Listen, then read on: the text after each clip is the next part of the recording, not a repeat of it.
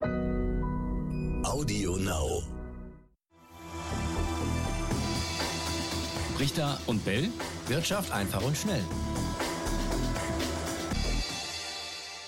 Hallo zusammen, eine neue Folge von Brichter und Bell Wirtschaft einfach und schnell. Ich bin Bianca Thomas, hallo und wie immer mit dabei Raimund Brichter. Raimund, wo bist du gerade wieder an der Börse? Nein, äh, da gab es äh, von Seiten der, der Techniker auch äh, gewisse Kritik. Äh, dass wir, als ich letztens an der Börse war, hat das ja ein bisschen gestört, die Nebengeräusche. Und äh, äh, dann äh, war der Raum zu hallig, in dem ich war. Soll ich dir sagen, wo ich jetzt bin? Na klar. Im Wäschekeller bei mir zu Hause. Hier ist es gut gedämmt, weil viel Wäsche hier rumhängt. Ich hoffe also, die Tonqualität ist diesmal akzeptabel. Ja, vielleicht findest du noch so einen alten äh, Fußabtreter oder Teppichvorleger, den du noch dazu hängen kannst. Apropos, wo bist du denn? Ja, ich sitze ähm, unterm Dach. Auch da ähm, ist, glaube ich, der beste Platz, um mit, äh, ja, mit Teppichboden tatsächlich und einem alten Bett und so weiter, ähm, da den Schall etwas zu minimieren. Hoffen wir mal, dass das klappt und ihr uns alle besser hören könnt, diesmal mit diesem Podcast. Wir haben wirklich keine Mühe gescheut, als äh, definitive Endlösung bliebe dann nur noch der Kleiderschrank, glaube ich. Der wurde auch ab und zu empfohlen. Also wenn das jetzt nicht hinhaut, gehen wir das nächste Mal in, jeweils in den Kleiderschrank. Aber mal gucken, das müsste eigentlich so klappen. Hoffentlich, genau. Haben Sie schon mal von einem Mobilfunkanbieter gehört, der Ihre monatliche Rechnung halbiert? O2 Business macht genau das möglich und definiert so das Preis-Leistungs-Verhältnis neu. Exklusiv für alle Geschäftskunden, die sich jetzt zu einem Wechsel ins Netz von O2 entscheiden, das im aktuellen Connect-Netztest mit der Note sehr gut ausgezeichnet wurde. Weitere Infos zu den vielfältigen und bedarfsgerechten Tarifen oder ein unverbindliches Erstangebot erhalten Sie auf o2business.de slash halbieren. Raimund, legen wir mal los. Schauen wir mal eben kurz auf äh, Ereignisse, die zurückliegen. Und zwar sagte ein gewisser Milliardär, das Ganze war einfach magisch. Das hat Richard Branson gesagt, der Brite, und der hat sich einen Kindheitstraum erfüllt und ist einfach mal kurz ins Weltall gezischt. Jeff Bezos, der Amazon-Chef, will ihm folgen. Ja, Raimund, du hast da aber bei all der Euphorie auch einen ziemlichen kritischen Punkt. Welcher ist das? Ich habe vor allen Dingen einen großen Kritikpunkt hier ähm, anzubringen, was die Pläne dieser beiden Herren betrifft. Elon Musk äh, ist ja als Dritter im Bunde auch noch irgendwann dabei. Der will dann weiter hinaus, äh, vielleicht Mond und Mars. Aber generell, die wollen ja hier erstmal einen Weltraumtourismus starten. Also Leute, die einfach mal aus Vergnügen in den Weltraum und wenn es auch nur an den Rand des Weltraums ist, wie, wie ähm, äh, Richard Branson, der ist ja gar nicht richtig im Weltraum gewesen. Ähm, nach internationalem Standard beginnt er ja erst bei 100 Kilometern Höhe und Richard Branson war wohl nur bei 88 Kilometern. Also er war zumindest nahe dran. Und ähm, das allerdings, das ist doch gerade im, im Zuge der Klimakrise eigentlich unverantwortlich, wenn man das jetzt als Tourismusgeschäft aufziehen will. Äh, ich bin jetzt kein großer Experte, aber wir alle reden darüber, äh, dass wir auch Kurzstreckenflüge einschränken sollen oder gar nicht mehr fliegen sollen in der kurzen Strecke, die Bahn nehmen sollen. Was ist das denn? Das sind ja Kurzstrecken, also der ist 80, 88 Kilometer nach oben geflogen, äh, mit einem doch relativ großen Energieverbrauch und vor allen Dingen mit, mit Umweltschäden. Ich habe mir mal zwei Zahlen herausgesucht, angelesen. Ich kann die jetzt jetzt nicht, äh, natürlich habe ich die nicht selbst überprüft. Äh, äh, ein Experte sagte, ähm, äh, ein Weltraumtourist nur durch dein Körpergewicht verursacht 30 Tonnen CO2. Da ist noch kein Gepäck dabei. Das muss man sich mal vorstellen. Und äh, dann gibt's ja neben dem CO2 bei diesen äh, Weltraumraketen auch noch den Ruß, der als Nebenprodukt anfällt. Den stoßen die Raketenantriebe aus und der sammelt sich in der Stratosphäre.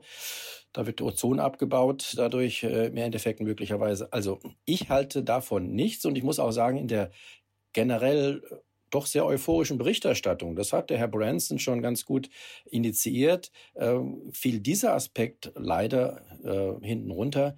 Ich meine oder ich denke, so ein Weltraumtourismus sollte keine Zukunft haben. Ich spreche mich ja nicht gegen ähm, Weltraumforschung generell aus. Die hat ja auch für die Menschheit äh, viel Nützliches erbracht. Ja, das soll dann auch gemacht werden. Aber von ausgebildeten Astronauten mit wissenschaftlichen Aufgaben, wenn die in den Weltraum fliegen, ist das was ganz anderes. Aber äh, für Touristen sollte der Weltraum meiner Ansicht nach gesperrt werden. Das heißt, nicht nur wir hier auf Erden müssen sehen, dass wir klimaneutral werden, auch ähm, die da oben in dem, im Weltall sollten klimaneutral werden. Ja, zumal bis sie da hinkommen, eben sie viel Klimaschaden anrichten bei uns auf der Erde. Das ist ja der Punkt. Ja. Na, hoffen wir mal, dass äh, das mit ein Aspekt ist und, und wird und auch da die Milliardäre und die Riesenbosse bei ihrem, beim Erfüllen der Kindheitsträume drauf achten und das alles mit berücksichtigen. Das wäre schon wichtig.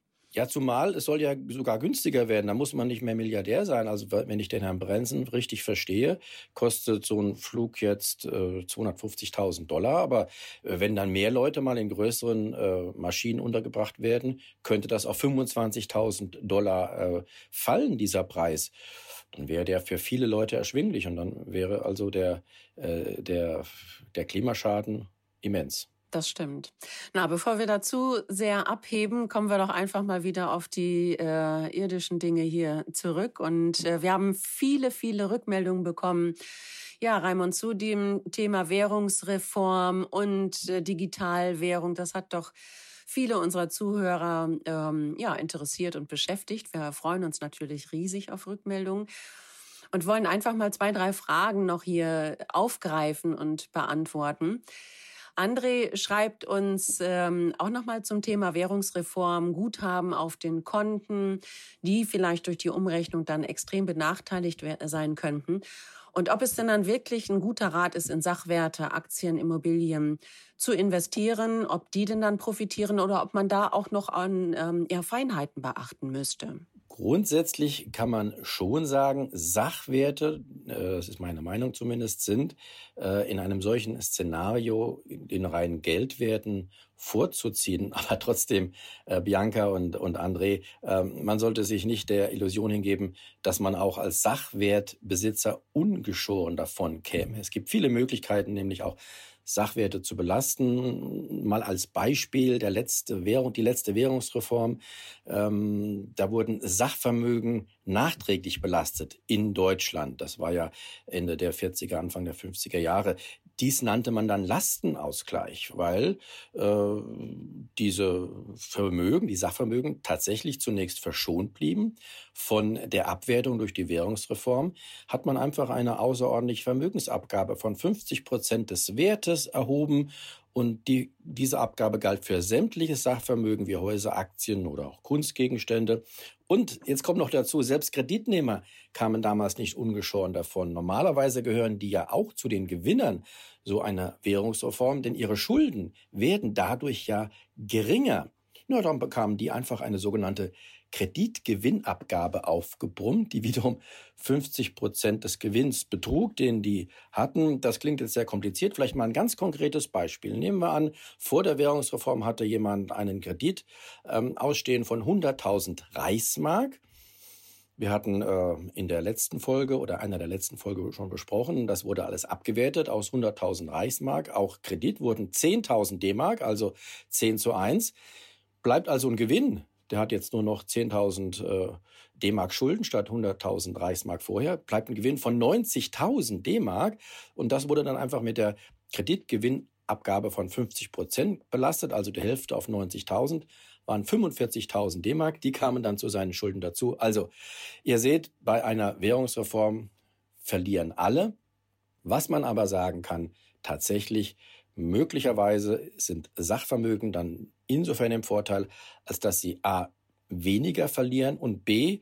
viele Sachvermögen wie Aktien auch im Nachhinein die Chance haben, wieder an Wert zu gewinnen. Das gilt für Geldvermögen ja nicht. Wenn da mal was abgeschnitten worden ist, ist es weg. Wir hatten noch eine andere Frage, und zwar geht es da um Gold, zum Beispiel Raimund, und ähm, der Altersvorsorge. Ist es denn dann sinnvoll, zum Beispiel ähm, eine Altersvorsorge in Sachwerten zu haben, zum Beispiel äh, reales Gold? Und äh, ist es auch sinnvoll, Sachwerte zu besitzen, auf die der Staat und die Gesellschaft keinen Zugriff haben oder keine Kenntnis davon haben? Was sagst du dazu? Äh, das ist ein sehr interessanter Aspekt. Äh, Gold gehört natürlich zu den Sachwerten, aber auch, äh, wie ich hatte gerade diesen Lastenausgleich genannt, ähm, auch Goldbesitzer werden, und wenn es im Nachhinein ist, in irgendeiner Art und Weise äh, geschröpft werden. In so einer Situation, da bin ich sicher. Äh, wir hatten sogar ohne Währungsreform, zum Beispiel in den USA, die hatten im vergangenen Jahrhundert keine Währungsreform, aber in der Weltwirtschaftskrise Anfang der 30er Jahre wurde dort einfach der Goldbesitz verboten. So ist das. Dann durfte man gar kein Gold halten und musste es zu einem äh, günstigen Preis, der natürlich nicht dem Marktpreis entsprach, äh, an den Staat abtreten. Also Goldbesitzer sind tatsächlich auch nicht gefeit vor äh, solchem Unbill. Und äh, hier kommt halt das ins Spiel, was äh, der Hörer anspricht. Wenn der Staat nichts davon weiß, dass ich Gold besitze, dann kann er mir das auch nicht abnehmen oder nicht konfiszieren. Ist natürlich illegal. Wir können hier nichts zu, zu nichts Illegalem raten. Aber äh, generell äh, ist es auch so, dass deswegen viele äh, tatsächlich äh, am Staat vorbei anonym Gold kaufen und das irgendwo dann lagern, was ebenfalls mit Risiken verbunden ist, kann man eindeutig sagen. Ich kenne Leute oder ich habe von Leuten gehört, sagen wir es mal so vorsichtig, die ihr Gold im Garten vergraben. Hoffentlich erinnern sie sich dann noch dran oder auch ihre Erben, wo es ist, wenn es soweit ist, wo es liegt. Aber tatsächlich ist es auch so, dass auch hier der Staat äh, tatsächlich äh, versucht, Riegel vorzuschieben, das zu tun, also anonym Gold zu kaufen. Welche Riegel sind das? Kann man überhaupt noch anonym Gold kaufen? Äh, das ist natürlich so, ähm, dass Gold äh, bis zum Ende 2019 konnte man äh, bis zu 10.000 Euro tatsächlich Gold anonym kaufen. Wenn man es in Bar bezahlt hat, musste man keine Personalien abgeben und weitergeben. Das ist leider seit 2020 anders geworden. Jetzt kann man nur noch bis zu 2.000 Euro, also korrekt 1.999,99 Euro ähm, Gold anonym kaufen. Darüber hinaus muss der Goldverkäufer tatsächlich die Personalien festhalten. Also wie gesagt, da wird auch die Anonymität äh, immer schwieriger, die zu bewahren. Aber manch einer hat vielleicht schon Gold anonym gekauft. Und dann anonym im Garten vergraben. Zum Beispiel, ja. Ähm, Raimund Sandro, der schreibt auch noch eine Frage, die wollen wir noch kurz äh, beantworten äh, oder du könntest die kurz beantworten. Ähm, es geht nochmal um die Digitalwährung und wenn dann die, die ähm, Staaten eigene Digitalwährungen haben oder Unternehmen haben eigene Währungen, was passiert denn dann mit den Banken? Welche Rolle spielen Banken überhaupt noch und bleiben am Ende dann noch Zentralbanken übrig? Ähm, die Frage zielt durchaus in die richtige Richtung. Tatsächlich, wenn wir alle Zentralbanken Geld in Form von Digitalwährung dann äh, in unseren Portemonnaies oder wie sie auf Neudeutsch heißen, Wallets halten würden. Äh, generell bräuchten wir dazu zumindest die Banken nicht mehr. Und das ist auch die große Furcht. Äh, es könnte einen Bankrun geben. Das heißt, wir könnten unser ganzes Geld, was wir bisher auf den Bankkonten haben, dann äh, in diese Wallets äh, schicken und das umtauschen in digitales Zentralbankgeld, weil es natürlich einen Tick sicherer ist als das Bankengeld. Wir wissen, wenn Banken pleite sind, gibt es zwar ähm, Einlagensicherungen, aber generell ist es schon so, dass wenn eine Bank pleite ist, ich das Geld, was ich auf dem Bankkonto habe, verliere äh, abgesehen von der Einlagensicherung.